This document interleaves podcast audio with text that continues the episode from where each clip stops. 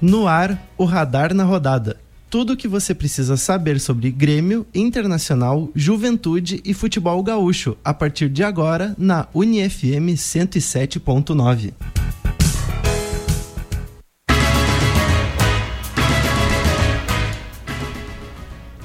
Muito boa tarde, ouvinte da UniFM 107.9. Agora são 2 horas e 3 minutos, faz 34 graus em Santa Maria e hoje, quarta-feira, dia 25 de janeiro de 2023. Está começando agora o Radar na Rodada, um programa do Radar Esportivo produzido e apresentado por estudantes de comunicação social, que vai ao ar todas as quarta-feiras, das 2 às 3 horas da tarde, para falar sobre o melhor do futebol. Nessa semana, vamos falar sobre a primeira rodada do Campeonato Gaúcho, que ocorreu no final de semana, e também sobre a segunda rodada, que iniciou ontem com um jogo entre Juventude e São Luís. Eu sou o Bruno Vargas e vou mediar o programa de hoje. Na mesa aqui comigo tenho meus colegas Carlos Eduardo, o Cadu, e José Vitor, eh, que vão debater aqui comigo. Boa tarde, Cadu, tudo certo? Boa tarde, Bruno. Boa tarde, José. Tudo certo. Boa tarde também aos ouvintes da rádio. Vamos fazer um programa aí legal pra, sobre a primeira rodada do Gauchão.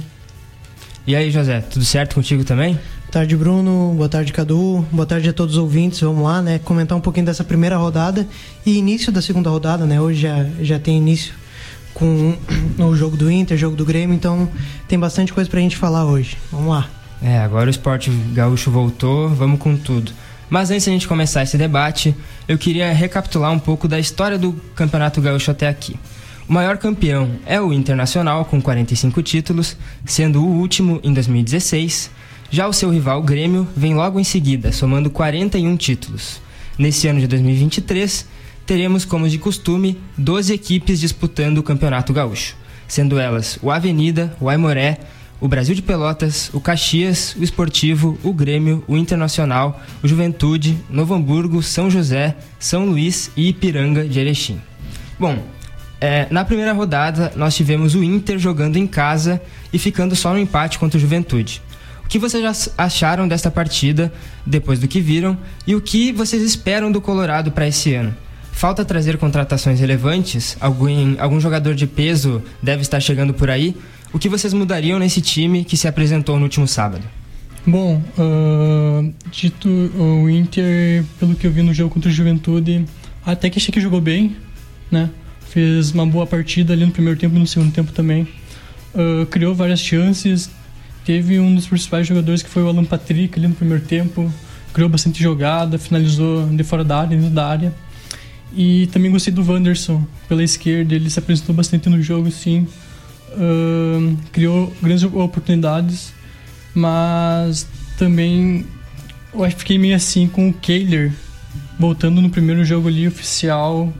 Não, não teve uma partida tão boa assim, nem o Vitão. E é isso. Uh, bom, acredito que foi uma, uma atuação ok do Inter, uh, dadas as expectativas. A gente tem que levar em consideração o fato do, do Inter estar tá parado, ser o primeiro jogo da, da temporada, né? Os jogadores estão com a perna pesada, estão sem ritmo. Muitos, algum, alguns estavam. Era notório essa falta de ritmo. O Maurício, que é um jogador intenso, tem uma boa velocidade, estava um pouquinho abaixo. Mas é, é, tem que levar isso em consideração, mas foi uma atuação dentro do, do que se esperava ok. O Juventude também montou um ferrolho ali complicado. Celso Rotti sabe como jogar contra a dupla Grenal. Então, assim, tem que levar isso em consideração. E eu diria que um ponto positivo, o Cadu comentou sobre o Wanderson ser um, um destaque da partida junto com o Alan Patrick, mas eu destacaria o reserva do, do Wanderson, o Pedro Henrique. Fez uma boa atuação quando entrou, fez o gol que empatou novamente a partida. O Pedro Henrique tá, já era ano passado um 12 jogador. Uh, acredito que esse ano ele vai continuar sendo esse 12 jogador, mas ele mostra que o ritmo dele continuou menos do ano passado. Fez o gol, teve uma boa atuação, então ele bota um pouquinho de, de dúvida ali na cabeça do Mano Menezes. E assim, um ponto negativo que eu colocaria dessa partida do Inter, além da, das falhas individuais ali do, do Kehler e do, e do Vitão, que, que no momento do, do segundo gol foi cabecear lá no chão, uh, é a questão da, das vaias da torcida. primeiro jogo da temporada, ter essa vaia já é um pouquinho complicado, bota uma pressão na cabeça dos jogadores, mas eu acredito que isso tenha um pouquinho de culpa da diretoria também pela demora nos reforços. Agora já já tá o Mário Fernandes e o John treinando com, com o grupo principal.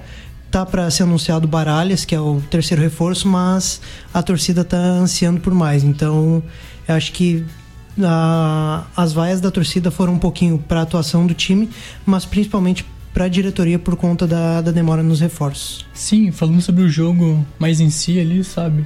Uh, até que o Inter não jogou tão mal. Assim, ele criou inúmeras chances de gol.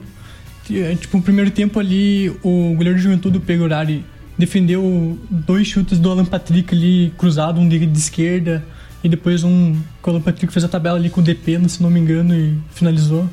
E no segundo tempo, o Inter buscou empate com o Depena. Um outro nome que eu também destacaria na partida, porque o Depena fez um ótimo Campeonato Brasileiro de 2022 e começou 2023 assim como terminou a temporada passada, né? Fazendo gols importantes, que nesse caso foi do empate ali no 1 a 1 e também uma boa participação no meio-campo, junto com o Alan Patrick e com o Maurício. Maurício é outro nome que eu destacaria também, que foi ele que deu assistência para o segundo gol do Pedro Henrique, né? O Maurício também foi um dos destaques da temporada passada. E com ele, e aquela jogadinha do Inter sempre funciona, que ficam trocando passe ali pelo meio, eles jogam para lateral, participa o Bustos, faz a triangulação, chega no fundo e cruza rasteiro ali para a marca do pênalti. O Inter fez inúmeros gols assim na temporada passada e esse ano já fez um com o Pedro Henrique. Então é um estilo de jogo do Inter que me agrada. Que, bom, empatou 2 a 2 ali com o Juventude, mas acho que é do acaso. Hoje, hoje contra a Avenida, vamos falar um pouco mais tarde ali. A gente comenta sobre. É, é, eu vi aqui na mesa que os jogadores citados e também na escalação todos eram é, remanescentes da temporada passada. A direção do Inter comentou que isso é algo que eles vinham estudando, manter a base, contratar só jogadores uh, que são essenciais. O que vocês acham sobre essa decisão da direção? Vocês acham que é uma decisão acertada? Realmente o Inter tem uma base, tem um, um time pronto para disputar essa temporada 2023? Uh, eh, deve chegar mais gente? Tem que chegar mais gente? Quais são as, as uh, partes do time mais danificadas para vocês? Olha, o time do Inter já tem uma base bem sólida montada. Uh, diversos comentaristas aí nas, nas rádios falam que o Inter já tem uma, uma boa base montada e é, é verdade, tanto que foi vice-campeão brasileiro no passado. Claro, teve, teve uma distância considerável em relação ao Palmeiras, mas é um time que tem suas valências, mas tem, tem que complementar o grupo, né? O grupo se tornou muito curto, uh, se desfizeram de diversos jogadores ali com uma certa importância e no, no jogo contra o Juventude a gente pôde ver no banco uma formatação diferente, né? Diversos jogadores jovens ali, mas que falta um pouquinho de rodagem. Essa rodagem, para mim, tem que ser dada no gauchão, mas é necessário trazer jogadores pro, pro restante da temporada para eles adquirirem esse ritmo durante o gauchão, que é, que é considerada a competição de menor importância, né? Mas, como eu disse, o time do Inter está encaixado e para mim, assim, uh, em posições eu traria pelo menos um volante para a vaga do Gabriel, que está lesionado, né? Então, tenho uma dúvida ainda no, no time do Inter se o Johnny ou o Matheus Dias vão assumir aquela vaga por enquanto, mas é de se observar para contratação. Traria um meio-campista e um meio-atacante para fazer uh, uma disputa com o Alan Patrick, ano passado tinha o, o Tyson, mas rescindiu o contrato, e traria um, um ponta canhoto, já que o Wanderson e o Pedro Henrique são destros e jogam preferencialmente na esquerda e traria também um centroavante, que é, acho que é a, a posição mais, mais falada aí no Inter. Até porque no Grêmio trouxeram o Soares, então, como tudo aqui é Grenal, uh, o Soares fazendo gol rodada após rodada, a pressão vai ficar maior pro alemão, que é um bom centroavante, mas que o Inter acredito que precisa de um pouquinho mais. Mas o Inter já vem atrás, né? Tem o Borré e o Alário como principais alvos, mas é, é ver o que, que vai rolar, né? Mas para mim essas posições são as mais essenciais. Então, assim, o Mano tem, tem o grupo na mão, sabe o que como são os jogadores, então é necessário só alguns acertos ali, mas de restante, acho que é essas posições que eu comentei mais que precisam mesmo. Isso, o Inter tem tipo os 11 principais ali, que eu considero um ótimo time, um excelente na, na realidade, porque não é à toa que ficou foi vice-campeão do ano passado no Brasileirão, né? Mas Ex exato. Em contratações, o Inter tá demorando muito. Eu não sei se é diretoria ali, não tem. não tá tendo o respaldo do que, nesse, uh, que necessita, né? Que é investimento assim de terceiros, porque a própria folha salarial do Inter é muito baixa e o Inter parece que não tem condições de fazer grande, grandes contratações pelo próprio dinheiro. Mas ainda trouxe agora o Baralhas, que vem do Atlético Goianiense, uh, é pro meio campo, mas como dizem, ele jogava de 5 ali uh, na frente da defesa, mas ano passado ele atuou mais como um 8 ali, como que o Edenilson fazia. O Baralhas chegava muito na frente, assim, fazia vários, fazia vários gols pro Atlético Goianiense e acabou se adiantando nessa posição no campo, né? Saindo de um 5, saindo de um 5, mas para o 8. O Inter precisa contratar um 5 e um também acho que deveria contratar um 9 ali para pelo menos para fazer uh, competição ali com o alemão para ver quem que seria o titular. Bom, se o Inter ainda está se encontrando na temporada, se achando dentro de campo, podemos dizer que o seu maior rival vai muito bem, obrigado. Depois de vencer a Recopa em cima do, do São Luís de Juí, o Grêmio começou o gauchão com uma vitória importante na casa do Caxias. Como vocês analisam esse início de temporada do Grêmio? É exagero pensar em grandes competições? É exagero o torcedor estar tá animado, tá é, é, sonhando com títulos? Ou, é, ou não é? Olha, o Grêmio começou muito bem, obrigado ali, goleando o São Luís na Recopa. Mas o segundo jogo diante do Caxias me pareceu uma equipe que ainda está se encontrando. Não está 100% ainda entrosada.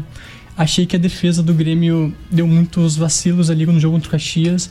Até quando tomou o primeiro gol, podia ter tomado o segundo e o terceiro, terceiro logo em seguida.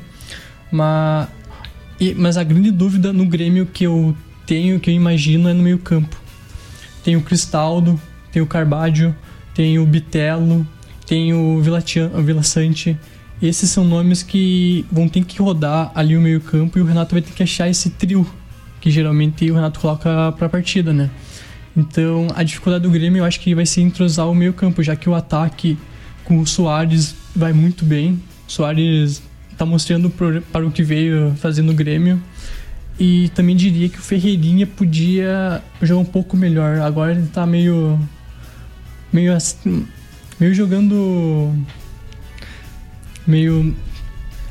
Falta finalizar, né? É, Falta isso, finalizar isso, ele, ele melhorar um pouquinho a finalização dele. Exato. Eu acho que acontece com ele, assim, um pouquinho parecido com o que acontecia com o Vinícius Júnior. Claro, não estou comparando os jogadores, que fique claro aqui, mas o Vinícius Júnior, quando surgiu, tinha uma deficiência clara, que era na finalização e o Ferreirinha ele, ele tem aparenta ter essa, esse mesmo problema da finalização. É um bom jogador, tem velocidade, o drible, mas às vezes peca um pouquinho na finalização. E assim, uh, concordo com o Cadu que o Grêmio fez uma, uma atuação interessante. Em termos de resultado, obviamente foi melhor que o Inter, né? Venceu o Caxias. Uh, então, assim, o Soares, ele vai ser sempre um destaque ou vai fazer gol ou vai, vai dar uma assistência. Então ele foi contratado para fazer gol, independente de quem seja o adversário, e ele está cumprindo com isso. Mas um ponto assim a se levar em consideração é a questão da zaga do Grêmio. Foi uma zaga que assim assustou um pouquinho pela falta de, de entrosamento. São jogadores já com uma idade um pouquinho avançada, então tem que ficar um pouquinho de olho nisso. O Renato vai tentar ajustar, acredito eu mas tem que ficar bem de olho nisso. Até porque o desentrosamento não acontecia também só na zaga, né? Cinco dos jogadores que jogaram contra o Caxias chegaram esse ano, mais o Ferreirinha, que ano passado passou lesionado, então jogou muito pouco. Então, assim, seis jogadores com pouquíssimo entrosamento entre eles, não, não se conheciam, e mesmo assim o Grêmio venceu, né? Então, é uma questão interessante.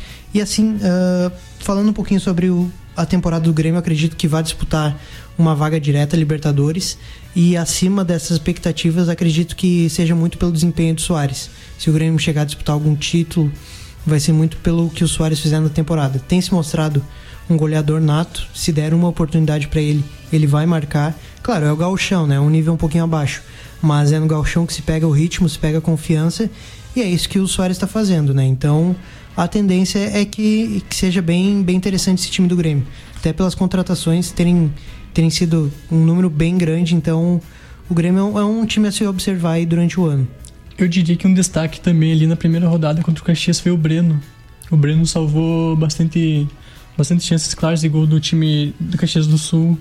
uh, teve um, uma boa atuação e esse pode ser um desencadeamento de alguma de alguma função, função onde que o Grêmio está procurando um goleiro, né? Então, se o Breno começar bem a temporada, fazer um bom gauchão ali, e agora na Copa do Brasil ali em fevereiro, uh, ter grandes partidas, jogar bem, acredito que ele pode ficar titular para a temporada inteira. É, como falamos aqui, o Soares é o grande jogador desse Grêmio, é uma peça fundamental. Marcou três gols no título da Recopa e também já anotou mais um na estreia do Gauchão. Dá para dizer que o Soares vai manter esse ritmo durante o ano, é um jogador que já tem seus 36 anos. Também, se o Soares precisar sair, quem entra é o Diego Souza, que é um reserva que também já tem seus 37 anos. O time deve contratar mais jogadores. Essa questão da Soares dependência é algo que preocupa para o futuro ou a torcida gremista não precisa ficar preocupada? O elenco atual já consegue disputar grandes competições. Como vocês analisam o elenco do Grêmio? Olha, eu acho que em dois jogos assim é difícil a gente analisar e, e taxar como uma Soares dependência, mas fato é que ele vai chamar atenção, né? Quando vai ter jogos que o Grêmio vai estar tá muito complicado, vai estar tá difícil de, de furar uma retranca e vai sobrar uma bola ali pro Soares e ele vai marcar. Como eu disse antes, ele vai precisar de uma bola e é uma bola que ele vai que ele vai marcar. Os gestos técnicos dele é de quem entende do, do futebol, dá para te notar. Só pegar algum centroavante da do Brasil aí que não seja muito acima e comparar com o Soares. Tu vai ver os gestos técnicos dele são muito diferentes. E o Diego Souza, ano passado e ano retrasado, fez um, um ano interessante. A questão principal dele é, é o desgaste, né? Por mais que fique na reserva, ele é um jogador já de uma idade avançada, assim como o Soares, mas o Diego Souza tem a questão do peso, né? Eu acho que a dupla Grenal tem um pouquinho a ver com tem um pouquinho de coincidência nessa questão de que os seus centroavantes reservas eles estão um pouquinho acima do peso. O Soares, o Soares não, desculpa, o Diego Souza já é cobrado há algum tempo por causa disso e o Inter agora está com um problema do Mikael, né? Mikael que tenta ficar dentro do, do peso que o Inter pretende para ele, para ele talvez receber oportunidades, mas é complicado. A gente está vendo aí que o, o Mikael tá tá sofrendo um pouquinho, até porque eu acho que como jogador de futebol e pelo que ele aparenta receber. Deveria sim ser um pouquinho mais profissional, tá dentro do peso. Mas é o Diego Souza, voltando pro Diego Souza, ele é um bom centroavante reserva. Cabe ao Grêmio analisar durante o gauchão se, se não vai ser necessário trazer um outro reserva para disputar. Talvez com uma característica um pouquinho diferente, porque o, o Soares e o Diego Souza são jogadores um pouquinho mais pesados, mais parados, então talvez o Grêmio trazendo um centroavante de mais velocidade, de que busca o espaço na, na corrida, talvez seja interessante analisar um nome, tentar buscar no mercado algum nome interessante, talvez uma oportunidade de mercado, algum jogador meio, meio afastado do seu time. Então, acredito que, que é interessante essa disputa entre. Disputa não, mas esse companheirismo entre o Soares e o, e o Diego Souza. É, o Grêmio tem os ponta, né? Que é o Ferreira e o e o Campaz, né? Tem os dois nove, que é o Soares e o Diego Souza, e faltam um 11 pro Grêmio. Tipo, aquele centroavante, o segundo centroavante que corre mais, que faz a área, mas também faz a ponta, sabe? Com essas duas características ali. Pro Grêmio seria ideal ir atrás dessa contratação, já que na base não me parece ter um jogador assim para atuar agora. E como tu falou ali, o Soares, até no próprio jogo contra o Caxias, ele estava muito sumido no jogo. O Caxias estava se defendendo bem marcando muito ele. E no primeiro gol do Grêmio com o Bitelo, o Soares recebe a primeira bola no jogo ali, vira, sai na cara a cara com o goleiro e já cria uma chance de gol, né? E no rebote o Bitelo chegando na área, uh, cumprimentou para, para, para a rede. Bitelo é outro nome que eu falo que tá jogando bem agora, no começo da temporada. Assim como o Soares marcou gol na Recopa e no Gauchão, né? É, o, o, segundo vice-goleador vice goleador do Grêmio na temporada, com dois gols. Mas acredito que o Bitelo também pode ser uma arma pro Grêmio nessa temporada. Claro que o Grêmio não vender, porque já teve esse burburinho de vender o Bitelo para sanear contas, mas acredito que o Bitelo deve ficar no time do Grêmio, que ia ser fundamental. É, e com o final dessa primeira rodada que aconteceu no final de semana, os resultados ficaram assim. O Grêmio venceu o Caxias por 2 a 1 o Internacional e o Juventude empataram em 2 a 2 São Luís e Ipiranga também ficaram só no empate, 1 a 1 O Brasil de Pelotas venceu o Aimoré por 1 a 0 o Novo Hamburgo e o Avenida não conseguiram balançar as redes, terminando em 0 a 0 o jogo, e o Esportivo venceu por 1 a 0, é, desculpa, e o Esportivo perdeu para o São José por 2 a 1. Ainda é muito difícil acertar quem está bem, quem está mal, as previsões, mas podemos dizer que teve algum time que destoou tanto positivamente quanto negativamente? Tem algum time que tem um, um, jogador que já se mostrou diferente? Algum time que vem bem, que pode disputar o título esse ano? Olha, uh, é difícil em duas rodadas, como eu disse antes, uh, em relação à Soares dependência. Eu acho que é, é complicado a gente definir um pouquinho em duas rodadas, mas assim o Galchão ele começou nessas duas rodadas com um bom número de gols, né? Essa rodada inicial foi uma, uma média de um pouquinho mais de dois gols por partida, então para o Galchão, que é conhecido por ser um, um, campeonato disputado, truncado, é um número interessante, dois gols por partida é algo que me surpreende até de certa forma no Galchão. Vamos ver o que, que vai acontecer nessa segunda rodada, né? E assim, entre os destaques, por mais que tenha perdido, eu colocaria o, o Caxias contra o Grêmio fez uma atuação interessante, trouxe um estilo de jogo que para time de interior é interessante a gente observar, porque tenta sair jogando desde o goleiro ali. Diversas vezes o Caxias saía jogando com o goleiro, com os zagueiros sempre por baixo, mas muitas vezes não conseguia dar seguimento por conta da pressão do Grêmio. Mas vai ser interessante ver o, o Caxias botando esse estilo de jogo contra times do, do mesmo nível técnico, porque contra o Grêmio, se contra o Grêmio tentou isso, provavelmente vai tentar contra times uh, do mesmo nível técnico. Vai depender também, esse é um estilo de jogo que depende muito da qualidade dos jogadores e do, do campo que vai disputar a partida, né?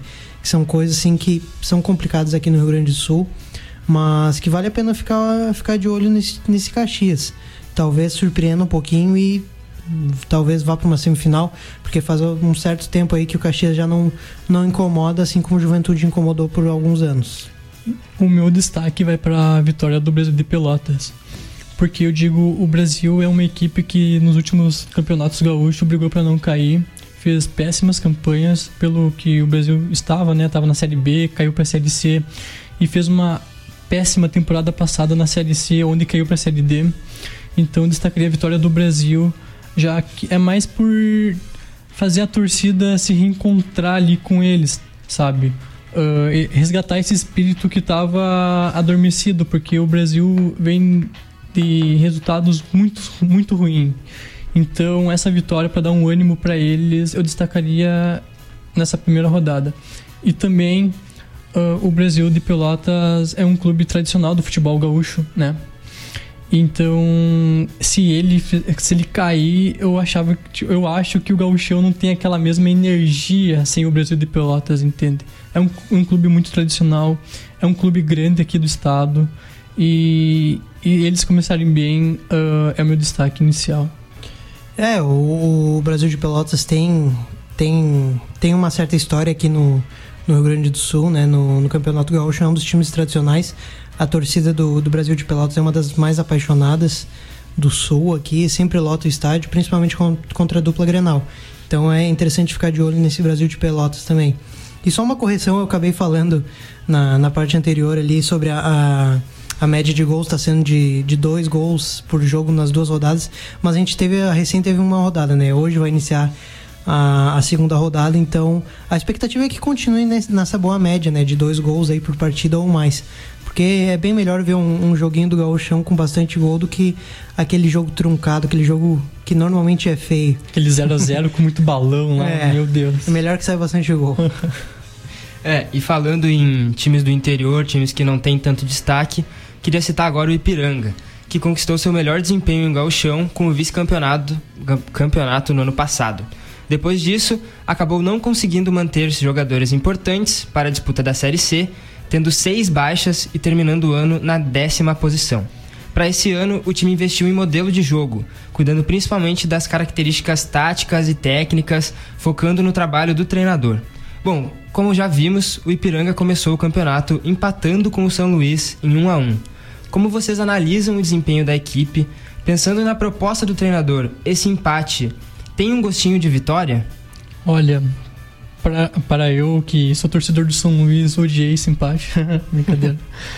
foi um bom jogo até. Eu destacaria, se eu pudesse destacar dois jogos, o do Ipiranga e São Luís seria o meu segundo jogo. Foi um jogo onde que as duas equipes jogaram bem. Entende? O Ipiranga saiu ganhando no começo, de, no começo do jogo ali com uma falta bem batida pelo João Pedro, abriu o placar.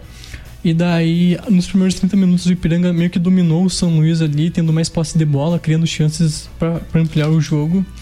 Mas começou fazendo muitas faltas. E essas faltas teve uma que o jogador, o PK, já recebeu o primeiro cartão amarelo. Deu o São Luís, passado os primeiros 30 minutos ali, começou a pressionar o Ipiranga, que jogava em casa o São Luís, né? Lá no 19 de outubro. Uh, começou a pressionar o Ipiranga, marcar lá em cima, e uma dessas marcações lá em cima na saída de bola do Ipiranga conseguiu até roubar a bola e criar uma grande oportunidade onde o goleiro do Ipiranga salvou o time de Erechim. E no finalzinho do primeiro tempo o PK fez uma outra falta para cartão amarelo, recebeu o segundo amarelo e foi expulso. E nisso no segundo tempo o São Luís foi para cima do Ipiranga muito, mas muito forte. E já aos seis minutos do segundo tempo já empatou o jogo com um golaço do Diogo Rocha, zagueiro do São Luís Canhoto pegou um chute cruzado de fora da área e fez uma bucha. E nisso o São Luís continuou pressionando o Ipiranga e o, e o Ipiranga ficou lá atrás, né? E o São Luís, na pressão, na pressão, criou três grandes chances. Uma, sem goleiro, o, atacante do São Luís, John Leno, chutou a bola na trave, recebeu sozinho na entrada da área, driblou o zagueiro, só ficou ele o gol, ele conseguiu acertar a trave. E na outra, o jogador de Ipiranga tirou em cima da linha, numa, numa falta na, na lateral, na intermediária, cruzamento na área. Diego Rocha escorou e o atacante o Lion do São Luís cabeceou e o zagueiro de Ipiranga tirou em cima da linha. O São Luís teve inúmeras chances para virar a partida, mas não conseguiu. É, foi foi foi uma assim trazendo pro Ipiranga agora, porque porque aqui no, no radar a gente tem uma, uma disputa quase que interna, né? O Cadu é torcedor do São Luís e, o, e pela parte do Ipiranga a gente tem o, o Pedro Pereira também. Então é um clássico que fica dentro do radar também. É uma disputa que, que mexe com, com o radar esportivo. Também, uh, voltando agora para a partida, para a rivalidade dentro do campo, diante das circunstâncias, o Ipiranga fez um bom jogo, teve um expulso né, no finalzinho do primeiro tempo. Então, bom, o jogo era fora de casa, uhum. estreia, estreia é sempre difícil, né? o Ipiranga conseguir esse empate mesmo com um a menos se tornou interessante, principalmente porque o próximo jogo agora é em casa contra o Novo Hamburgo. Então a tendência é que saia uma vitória. O Novo Hamburgo acredito que vai ter bastante dificuldades fora de casa. O Ipiranga tem uma base sólida desde o ano passado, claro que eles perderam diversos jogadores, mas o técnico se mantém, então é uma base bem sólida. A tendência é de uma vitória aí do Ipiranga para felicidade do Pedro. Vamos ver se o São Luís na próxima rodada consegue vencer aí para ver se o, se o Cadu também fica feliz. Porque essa, essa, essa disputa dos dois vai ser interessante aqui para ver quem é que vai ficar melhor colocado no gauchão. É, não, jogar em Juí é difícil, tá? Mas o Ipiranga jogou bem e esse empate pra, para o Ipiranga foi muito de bom gosto, assim. Então já começa bem o campeonato. É, trazendo aqui o que vocês falaram de jogar é, em Juí é difícil. Eu queria saber como vocês veem essa questão do time maior, do time do, da capital indo jogar num estádio de interior. Vocês acham que o calor da torcida faz diferença nesses grandes jogos? É, a gente está tendo no Rio agora a venda do mando de campo. Vocês acham que essa prática, esse desapego com o torcedor local entristece e deixa o, o futebol mais chato? Então, eu como torcedor de São Luís desde criança, sempre vou nos jogos de São Luís como eu onde que eu posso ir, né? Quando que eu posso ir. E já fui em inúmeros jogos da dupla Grenal lá em Juí. Geralmente eles mandam o time misto porque Juí é muito longe de Porto Alegre, né? Mas quando vai o time titular assim, pelo menos na minha cidade, que é Juí, o pessoal apoia o, o clube da cidade. Tipo, enche o estádio. São Luís tem bastante sócios, isso é muito legal. Faz bastante ações também com, com os moradores, os, é, os moradores da cidade, faz muito, muita coisa. Até quando a gente, eh, a gente, quando o São Luís foi campeão da Copa Gaúcha do ano passado, lá em Passo Fundo, quando, quando ganhou do Passo Fundo por 2 a 1 um, a, a, torcida do São Luís lotou o espaço destinado à torcida visitante lá. Então a, a Ijuí gosta muito do São Luís, os, a comunidade juiense também gosta muito de ver o, o jogo, tipo, lá no 19, que a gente chama, na Baixada. Então eu prefiro que, tipo, que os times do interior deviam investir mais nos seus próprios estádios, assim, claro, para receber o grande, o grande clube, né? Que é o Inter e o Grêmio, no caso. E o pessoal também da cidade incentivar mais, porque é só naquele. É só nesse momento também, né? Por, como torcedor, falando agora, uh, é difícil o São Luís se manter o ano inteiro. Então geralmente só joga o gauchão, né? Se prepara todo, contratação assim, só pro gauchão e quando chega, tipo, no segundo semestre ali, não tem mais nada. Porque ele não se classificou pra Série D e ano passado deu meio que uma sorte, entre aspas, assim, de participar da Copa Gaúcha, já que nunca tinha participado antes. Para nós é importante quando vai os times da capital lá jogar. É, eu acho que essa, essa questão do, de mando de campo, então é, é complicado, né? Porque tem o lado financeiro que tem que, tem que ser analisado porque esses times pequenos, como o Cadu disse, dificilmente tem calendário o ano inteiro, então às vezes vem uma proposta aí para o mano de campo ser vendido. Então eles pensam bem nessa parte, mas tem a questão do torcedor também, né? Um exemplo é hoje o Inter vai jogar em Santa Cruz. O Pedro Henrique é de Santa Cruz, vai jogar, vai ser titular. Então o estádio vai estar lotado porque vai jogar contra o Inter, mas também tem o Pedro Henrique, que é um jogador da cidade, tem um apreço muito grande pela cidade, é querido pela torcida do Inter vai ser muito bem recepcionado. Então eu não, eu não consigo imaginar assim uh, os times do interior vendendo o seu mando, porque vai afastar ainda mais o torcedor que muitas vezes tem janeiro, fevereiro e março para ver seu time, né? Eu fico imaginando torcedores do Inter de Santa Maria que se fossem para o time fosse para a primeira divisão, o que aconteceria? Todo mundo ia, ia ficar na expectativa para que Inter e Grêmio viessem aqui disputassem o um jogo aqui, como muitas vezes já aconteceu lá por 2007, 2008, o Grêmio vindo jogar aqui uh, imaginando o Inter de Santa Maria acabar vendendo seu mano de campo, vai afastar o torcedor, né? Então, esse torcedor que muitas vezes não, não tem nada. Não tem oportunidade. Não tem né? oportunidade, né? não tem jogo para ver durante o ano, mas continua sendo sócio do clube.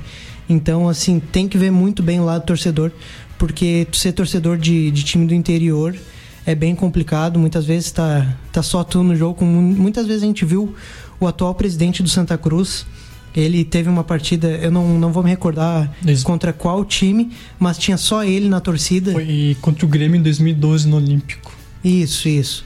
Ele, poxa, era, era o único torcedor do time lá, então imagina o fanatismo dele. Que ele chegou, ah, ele é presidente do clube, então ele é um torcedor fanático. Imagina como ele ficaria na, na pele de torcedor vendendo, vendo o time dele vender o mano de campo e ele não podendo talvez ir assistir o jogo. Agora, como presidente, acredito que ele mantém essa ideia. Então, assim, esses times do interior têm que pensar muito bem no seu, no seu torcedor que está tá do lado ali todo momento. E a oportunidade também que nem todo mundo do interior tem a condição financeira de ir para Porto Alegre para olhar os jogos da dupla Grenal pelo Brasileirão ou outro campeonato. Exato. Então eles aproveitam o gauchão ali, pelo menos na redondeza ali, a Juricaba, Catuípe, que são cidades do lado de Juí, para aproveitar aí naquele momento ali para conhecer os jogadores da dupla Grenal quando vão lá. Perfeito. E agora, entrando de cabeça na segunda rodada, como já falamos antes, ontem tivemos o segundo jogo da o, o isso, o segundo jogo da rodada entre Juventude e São Luís. Evidente que sempre se espera mais de times como Inter, Grêmio e Juventude, os considerados maiores do estado, principalmente por questões de investimento. Até aqui, como vocês analisam esse início de temporada do Juventude? Lembrando que seu primeiro jogo foi contra o Internacional, fora de casa, e o time soube incomodar muito bem, marcando o Colorado de forma individual e impedindo que jogadores importantes como Bustos, o lateral colorado, conseguissem chegar ao ataque e participar do jogo. Olha, o, o Juventude é um, é um caso à parte, acredito que vai ser um dos três dos semifinalistas ali, provavelmente vai estar o Inter, o Grêmio, Juventude, mais algum time. Mas o Juventude é um, um caso a se analisar, porque acredito que esse planejamento para 2023 tenha iniciado em 2022 ainda, quando o clube já estava praticamente rebaixado da Série A, contratou o Rote, já, já numa forma de se planejar para 2023, para tentar um acesso na Série A novamente e também beliscar talvez um título ali no Gauchão. Fez uma estreia extremamente interessante contra o Inter, dentro das suas limitações, jogou o que podia fazer. O Roth é um, como eu disse antes, é um, um cara que conhece o Inter e o Grêmio como poucos, já treinou as duas equipes muitas vezes, então ele conhece os, os atalhos ali do Beira Rio. Então, assim, a segunda rodada ontem foi um resultado à parte. A tendência era de uma vitória do Juventude. Acreditava que, ia, que o Juventude ia ganhar e ficar com quatro pontos ali na tabela, ia ficar numa situação confortável, mas acabou empatando, né? Agora é ver o que, é que vai acontecer nas próximas rodadas. Acredito que vai ser um dos classificados, como eu disse antes, mas é, é um time que estava se planejando desde o ano passado, então vai chegar forte na, nas próximas rodadas do, do Gauchão. Então é um time para ficar de olho. Os dois times de, de Caxias do Sul esse, esse ano tão, tão interessantes, assim, é pela primeira rodada, pelo que o Caxias mostrou também, por mais que tenha perdido o jogo, mostrou um futebol interessante. Então os dois times talvez rivalizem aí novamente, como alguns anos já não, não vem rivalizando. Juventude aí sempre na Série A, Série B por ali e Juventude um pouquinho mais abaixo, o Caxias, desculpa, um pouquinho mais abaixo. Então, talvez eles voltem a rivalizar assim como o Inter e o Grêmio sempre rivalizaram, né? Bem, uh, como você apontou, José, o Juventude começou a montar o elenco desde o ano passado, onde é que sobraram só três remanescentes do time que disputou a Série A para o Gauchão. Na partida contra o Inter, onde o Juventude só ficou atrás e saindo nas boas, em contra-ataque, em transição, fez uma boa partida, onde que marcou muito. E do jogo de ontem, uh, eu achei o Juventude para propor, propor o jogo meio desentrosado onde que o estilo de jogo de marcar em transição como o jogo do Inter foi era mais fácil do que montar um, uma estratégia de jogo para atacar. E o time do Juventude não conseguiu fazer isso contra o São Luís, entende? O São Luís, como eu, como eu falei antes, é um time que tem os remanescentes da temporada passada, onde que conquistou a Copa Gaúcha. É um time mais entrosado que o Juventude, só não é mais técnico. E o São Luís meio que dominou o primeiro, no primeiro tempo ali, até os 35 minutos do primeiro tempo, onde é que tinha muito mais posse de bola. O Juventude não, não corria nenhum. Não, não chegou nenhuma vez na área do São Luís, só chutes fora da área. E é assim que começou o segundo tempo, o Juventude foi para cima do São Luís, fez 1 a 0 até que jogou bem ali até os 15 do, do primeiro do segundo tempo ali, onde estava dominando o jogo, podia ter feito 2 a 0 ali e matado o jogo. Mas com as mudanças e recém o segundo jogo da temporada do Juventude teve as trocas, o São Luís também teve inúmeras trocas para substituições de, de, jogadores e começou a dominar o jogo mais para a metade do segundo tempo final, onde empatou o jogo e podia ter ganhado de virado. Então foi um bom jogo na minha opinião, meio parado no primeiro tempo assim, até os dois times saberem qual era a tática um do outro. Mas acredito que o Juventude, assim como o Vitor falou, também vai se classificar, porque é um time que na técnica é melhor que os outros do interior, tem condição financeira para contratar mais jogadores e pode fazer um bom campeonato gaúcho. Hoje nós temos mais dois confrontos dessa segunda rodada. O primeiro é no estádio dos Eucaliptos, entre Avenida e Internacional, às 7 horas da noite. O que nós podemos esperar dessa partida? O Avenida empatou o primeiro jogo em 0 a 0 fora de casa. É, como vocês acham que esse time vai se comportar? Vai jogar mais fechado, tentando segurar o Inter, mesmo estando em casa? E o Colorado vai se impor mais, vai tentar uma resposta positiva para o seu torcedor, que, como falamos aqui, vaiou na primeira partida, é um torcedor machucado é, dos últimos anos, que quer títulos. Como vocês já acham que vai ser o desenrolar dessa partida? Olha, eu tô, eu tô achando que vai ser um jogo bem interessante de se ver. Acho que vai ser um. A tendência é que seja um dos melhores da rodada aí. Acredito que o Avenida não vá se, se michar, como a gente diz por aqui. Acredito que, que vá para cima. O estádio é um estádio acanhado. A torcida vai lotar. Principalmente pelo fator que eu falei antes, ser um contra um clube grande, o Inter, ter o Pedro Henrique ali, que é um, é um cara que nasceu na cidade. Então, assim, são diversos aspectos que me levam a crer que vai ser um bom jogo. Acredito que o Inter vá vá para cima também, vai tentar a vitória, até porque precisa para tranquilizar um pouquinho a torcida, ter um pouquinho de paz aí no, na continuação do galchão. Vai com algumas mudanças, né? Já já tá confirmado que o Mário Fernandes vai jogar na direita. Interessante ver como é que ele vai estar. Tá. Jogou a última vez que eu que eu vi o Mário Fernandes jogando, vou ser sincero para vocês, foi na Copa do Mundo de 2018, lá pela, com a Rússia, então faz tempo que eu não vejo o Mário Fernandes jogar. Quando ele jogava no Grêmio, era um jogador extremamente, interessante. Uh, era, tinha características bem defensivas, mas pelos comentários do pessoal que tem acompanhado os treinos mais de perto, ele tem mostrado boas valências ofensivas. Outro que vai jogar, como eu disse antes, é o Pedro Henrique. Esse aí, acredito que, como sempre, ele dá tudo de si, vai dar tudo de si novamente na partida. É um jogador de drible, de velocidade, de boa finalização. vai estar jogando em casa, então a tendência é que ele se sinta extremamente à vontade. Então, acredito que, como eu disse, o Avenida vai para cima, o Inter vai tentar jogar um pouquinho mais solto, um pouquinho mais leve, vai jogar sem o Vander, Wanderson, já que vai jogar o Pedro Henrique, né? O Mano Menezes sempre faz essa substituição e vai sem o Bustos, que é uma arma extremamente interessante do Inter aí, mas vai colocar o Mário Fernandes. Vai aumentar um pouquinho a estatura do time. Então, a tendência é de um bom jogo, vai ser bem disputado, acredito que vai manter uma média aí de, de dois gols por partida, então vamos ver o que, que vai rolar. Espero que seja um bom jogo. É, o Avenida tem que aproveitar agora nos começos do campeonato que o Inter tá rodando o elenco, né? Se encontrando ainda, uh, pegando entrosamento e aproveitar dessa fragilidade do Inter e ir pra cima dele. Porque o Avenida, uh, recém-chegado à primeira divisão de novo, vai. A ambição da Avenida nesse campeonato é não cair e tem que se prevalecer do mano de campo e ir pra cima do Inter. O Inter já como tem as mudanças ali, rodando um pouco o elenco, pegando os garotos da base ali também. Vai, provavelmente eles vão entrar no segundo tempo no decorrer da partida. Acredito que também vai ser um bom jogo. Uh, espero que os dois times jogam tudo que tem para jogar e, e, é isso aí. Vai ser um, é uma bela partida. Tomara que fique esses dois gols de média, como tu fala, hein, José? Ou pra mais, ou pra mais. É, E o segundo confronto da noite é entre Grêmio e Brasil de Pelotas. Jogo que ocorre na Arena às nove e meia da noite. O que vocês esperam do tricolor? Jogando em casa e um início de temporada perfeito.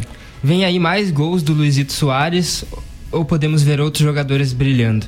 E o Brasil, como vai se comportar nessa partida? O time vem de uma vitória em cima do Aimoré, mas agora joga fora de casa contra o Grêmio. Então a expectativa hoje pro jogo do Grêmio para os gremistas é a melhor possível. Já foi vendido mais de 15 mil, 15 mil ingressos. Uh, tem uh, chances de ter mais de 30 mil torcida, uh, torcedores na arena, casa cheia. O, o Grêmio está empolgado. Luizito Soares em dois jogos, quatro gols. Acredito que deve marcar mais um hoje. Mas o jogo é contra o Brasil de Pelotas. Como eu falei anteriormente, o Brasil vem de uma péssima campanha em 2022 quer dar a volta por cima em 2023. Vai ser um jogo duro, complicado. O último jogo do Grêmio Brasil na Arena, o Brasil ganhou, né? Vale ressaltar isso. E como o Brasil já vem de vitória, um ponto para eles já é tudo que eles querem. Querem pontuar na Arena. Então vai fazer aquele ferrolho. O Grêmio vai ter que ter paciência e paciência, vai, o Grêmio vai ter que ter paciência para armar jogadas, ser bem uh, ter tranquilidade, porque vai depender muito disso também. E o Brasil de Pelotas vai se defender até não querer mais, né? Então, para levar esse pontinho para casa. Não, vai ser, vai ser um jogo bem, bem truncado, acredito eu. O Brasil de Pelotas que, que é comandado pelo eterno Rogério Zimmermann, né? Volta e meia ele tá fora do Brasil de Pelotas, está dentro do Brasil de Pelotas e ele é um cara que sempre complica pro lado do Grêmio. Ele conhece, né? É, ele conhece bem a arena e o, e o Grêmio, então ele sempre dificulta a partida. Acredito que ele vai montar uma, uma defesa ali bem fechadinha, vai, vai marcar muito bem o Soares, como o São Luís tentou, mas não conseguiu. E o Caxias tentou também, mas acredito que hoje, defensivamente, vai ser um joguinho mais complicado pro, pro Grêmio, vai precisar de mais paciência, mesmo como o Cadu falou. Mas é aquela coisa, vai sobrar uma bola pro Soares alguma hora ou outra e ou o goleiro vai fazer algum milagre ou a bola vai, vai para dentro do gol.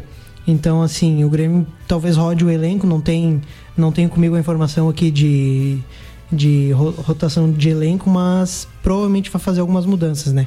O Soares acredito que não vai jogar o jogo inteiro, Ferreirinha por aí também. Então, o Renato até quer quer ver como é que todos os reforços vão sair, né? Então hoje vai ser um jogo interessante, mas acredito que vai ser um pouquinho mais truncado que o jogo do Inter contra o, o Avenida. Bom, e amanhã temos a sequência da segunda rodada. Às 19 horas, dois confrontos. O primeiro entre São José e Caxias e o segundo entre Ipiranga e Novo Hamburgo. Às 8 horas e meia, temos Aimoré contra Esportivo. O que a gente pode esperar desses três confrontos? A gente pode ter alguma surpresa? A gente pode ter algum time destoando positivamente?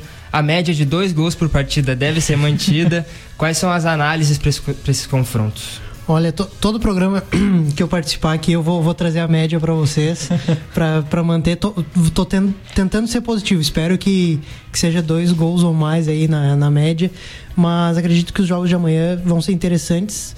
Principalmente o São José e o Caxias, o Zequinha, como é bem conhecido aí, com gramado sintético. Então, é, é sempre uma, um debate interessante, né? Todo, todo início de janeiro, início de fevereiro ali tem tem todo esse debate do, do gramado sintético de São José no calor que é aqui no Rio Grande do Sul fica muito quente já, já, tiver, já tivemos diversas cenas aí de, de jogadores com bolhas no pé por conta do, do gramado mas vai ser interessante pelo fator do, do estilo de jogo do Caxias como eu disse antes que é um time que roda bem a bola, tenta sair jogando desde o goleiro.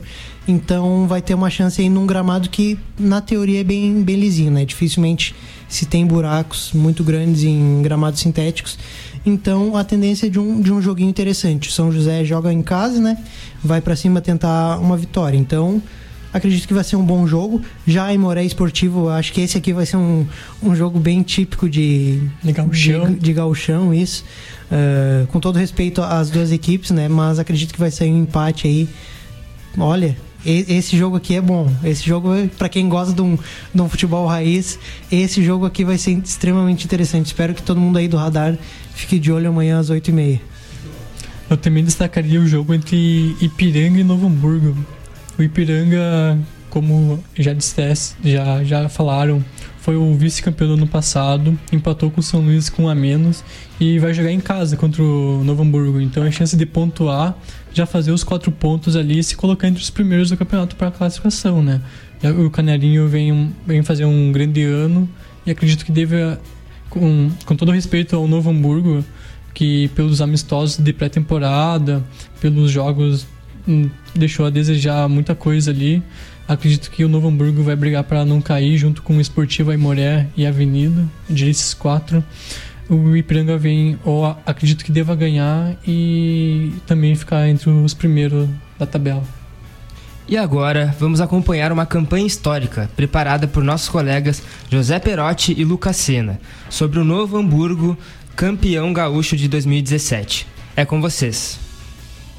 Muito boa tarde, eu sou Lucas Sena e trarei a campanha histórica do nosso charmoso gauchão. Nesta quarta-feira, o escolhido da vez é o Novo Hamburgo de 2017, o último campeão sem ser o tricolor gaúcho. O Esporte Clube Novo Hamburgo foi fundado em, em 1 de maio de 1911, Dia do Trabalhador.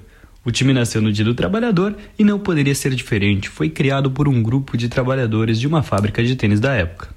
O anilado, cor do uniforme da equipe, já teve que mudar seu nome devido a medidas nacionalistas tomadas pelo Brasil na Segunda Guerra. Em 1942, o clube passou a se chamar Esporte Clube Floriano, em homenagem ao Marechal Floriano Peixoto. Mas 11 anos após a mudança, o time voltou a se chamar Esporte Clube Novo Hamburgo. A campanha do Novo Hamburgo em 2017 começou da melhor forma possível. Seis vitórias em seis jogos. Nessa sequência, derrotou alguns dos principais times do estado, tendo vencido o Inter fora de casa por 2 a 1 no Beira-Rio e diante do seu torcedor derrotou a dupla Caju com placares de 1 a 0 e 4 a 1. O começo perfeito do Noia, apelido do Novo Hamburgo que vem da pronúncia da palavra novo em alemão, garantiu a ponta da tabela, lugar de onde o time não saiu mais. Foi somente na sétima rodada diante do Cruzeiro que o Noia conheceu sua primeira derrota. Fora de casa, o líder do campeonato perdeu por 1 a 0. No pro próximo jogo contra o Ipiranga em Erechim, o Novo Hamburgo teve seu segundo e último resultado negativo no campeonato. O Anilado foi derrotado pelo placar de 2 a 1, mas mesmo com as duas derrotas, o Novo Hamburgo não perdeu a primeira colocação. Após uma primeira fase excelente, com sete vitórias e somente duas derrotas, o Noé foi o primeiro colocado com uma vantagem de três pontos sobre o vice-cruzeiro e uma larga vantagem no saldo de gols, tendo seis a mais que o segundo na tabela. Na fase de mata-mata, o Novo Hamburgo enfrentou o São José, o placar não foi elástico, mas foram dois jogos tranquilos, 1 a 0 em ambas as partidas, com a decisão em casa no estádio do Vale. A classificação já estava encaminhada. Na semifinal, o adversário seria de mais peso. O Anilado foi até a capital enfrentar o Grêmio na Arena. Foi uma partida difícil para o time de Beto Campos. O tricolor dominou o jogo, tendo 73% de posse de bola e vários chutes no gol. Mas o Noia conseguiu sair da capital com um empate. Mesmo em desvantagem, depois do time da casa abrir o placar com Ramiro, Cícero empatou 1 a 1 e ótimo resultado para levar para Novo Hamburgo.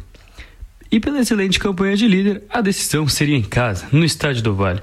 No jogo da volta, o Grêmio continuou dominando, mantendo 70% de posse de bola e quase o dobro de finalizações.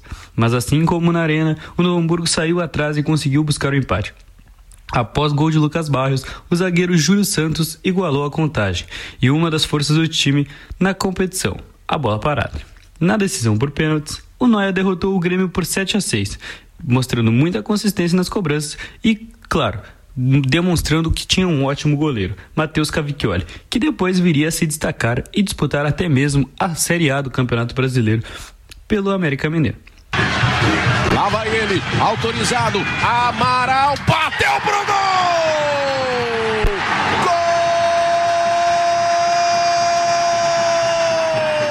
O Novo está classificado para a final do Campeonato Gaúcho 2017. Na final, o time de Beto Campos voltou à capital do estado, desta vez para enfrentar o Internacional de Porto Alegre.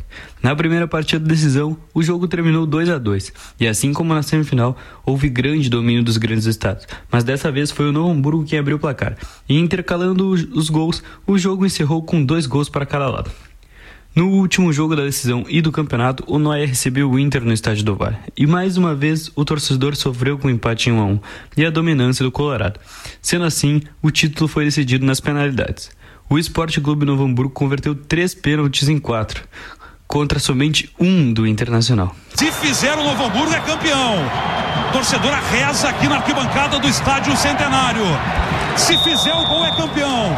Danilo no gol. Expectativa. Correu para cobrança.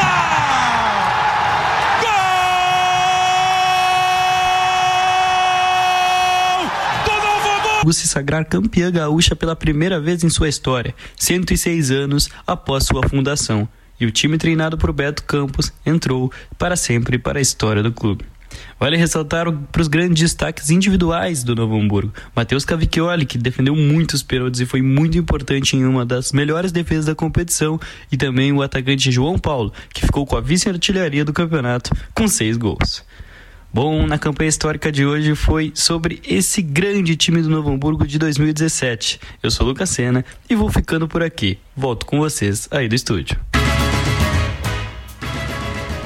Bom, esses foram os nossos queridos José Perotti e Lucas Sena contando um pouco sobre a campanha histórica do Novo Hamburgo. Queria perguntar aqui se existe algum título, alguma campanha, algum é, caminho de algum time gaúcho que esteja marcado na memória de vocês? Então, para mim, uh, fica marcado o campeonato de 2013, aonde que o time da minha cidade, o São Luís, conquistou o campeonato do interior, uh, fazendo a final do primeiro turno contra o Inter, uh, ganhou do Grêmio em Juiz de 4 a 0 Esse é um jogo memorável para toda a comunidade também. Foi numa quinta-feira, era tardinha, encheu o estádio para ver o São Luís contra o Grêmio. Até me surpreendi porque tinha mais gente de por São Luís do que pro Grêmio, porque geralmente é o contrário na cidade do interior, né? O São Luís fez uma bela campanha. No segundo turno chegou de novo na, nas finais. Só que aí perdeu nos pênaltis pro Grêmio, né? Perdeu no jogo na arena, foi 0 a 0 Eu fui nesse jogo, fui sozinho, viajei sozinho, tinha 16 anos e o Santos acabou perdendo nos pênaltis. E assim no final do campeonato terminou como campeão do interior. Essa é a memória, assim, mais. que eu tenho guardo com carinho e tal. Grande campanha do São Luís. E agora o gauchão já começou. E o seu lugar para acompanhar tudo sobre o nosso campeonato raiz é aqui, no Radar Esportivo. Aproveita e nos segue na rede social, no Twitter, Radar UFSM e no Instagram, Radar Esportivo, no Facebook, pesquise por Radar Esportivo e nos acompanhe por lá também. Se você perdeu algum dos nossos programas, pode acessá-lo pelo Spotify. Basta digitar Radar Esportivo na sua busca e achar todos os nossos programas, tanto de quarta-feira quanto de sexta-feira. Estarão, lá. Bom lembrar aqui que toda sexta-feira também fazemos programa às duas horas da tarde. Caso queiram ouvir o de hoje novamente, eles também estará disponível logo mais. Eu sou o Bruno Vargas e apresentei o Radar na rodada de hoje. Foi um prazer fazer companhia para você, ouvinte, durante essa uma hora de programa. Agradeço a Andreina Pozan, que ficou na edição do programa, e ao Bruno Padilha, responsável pela técnica. Agradeço também aos meus colegas aqui comigo na bancada, Carlos Eduardo e José Vitor. Se despeçam, por favor. Então, eu queria agradecer ao Bruno, Andreina, ao José. Foi um ótimo programa. Agradecer também aos ouvintes que ficaram aí escutando a gente nessa última hora aí, falando sobre o gauchão. E desejar uma ótima rodada aos times de uma ótima segunda rodada aos times do interior aos times da capital que façam uma média de gol surpreendente, como o José tem falado. E é isso aí. Muito obrigado pela participação. Agradecer aí o Cadu, o Bruno, o pessoal da técnica, aos ouvintes aí pela, pela companhia no dia de hoje. Sexta-feira tem programa de novo. Vamos lá. Tomara que semana que vem, se eu estiver aqui, eu fale que a média foi de dois gols ou mais por partida. Então vamos torcer para isso aí. Hoje vamos acompanhar bons jogos. E até mais. Lembrando que sexta-feira tem, teremos, temos programa aqui. Muito obrigado por todos que acompanharam. Eu vou ficando por aqui. Até mais, uma boa semana.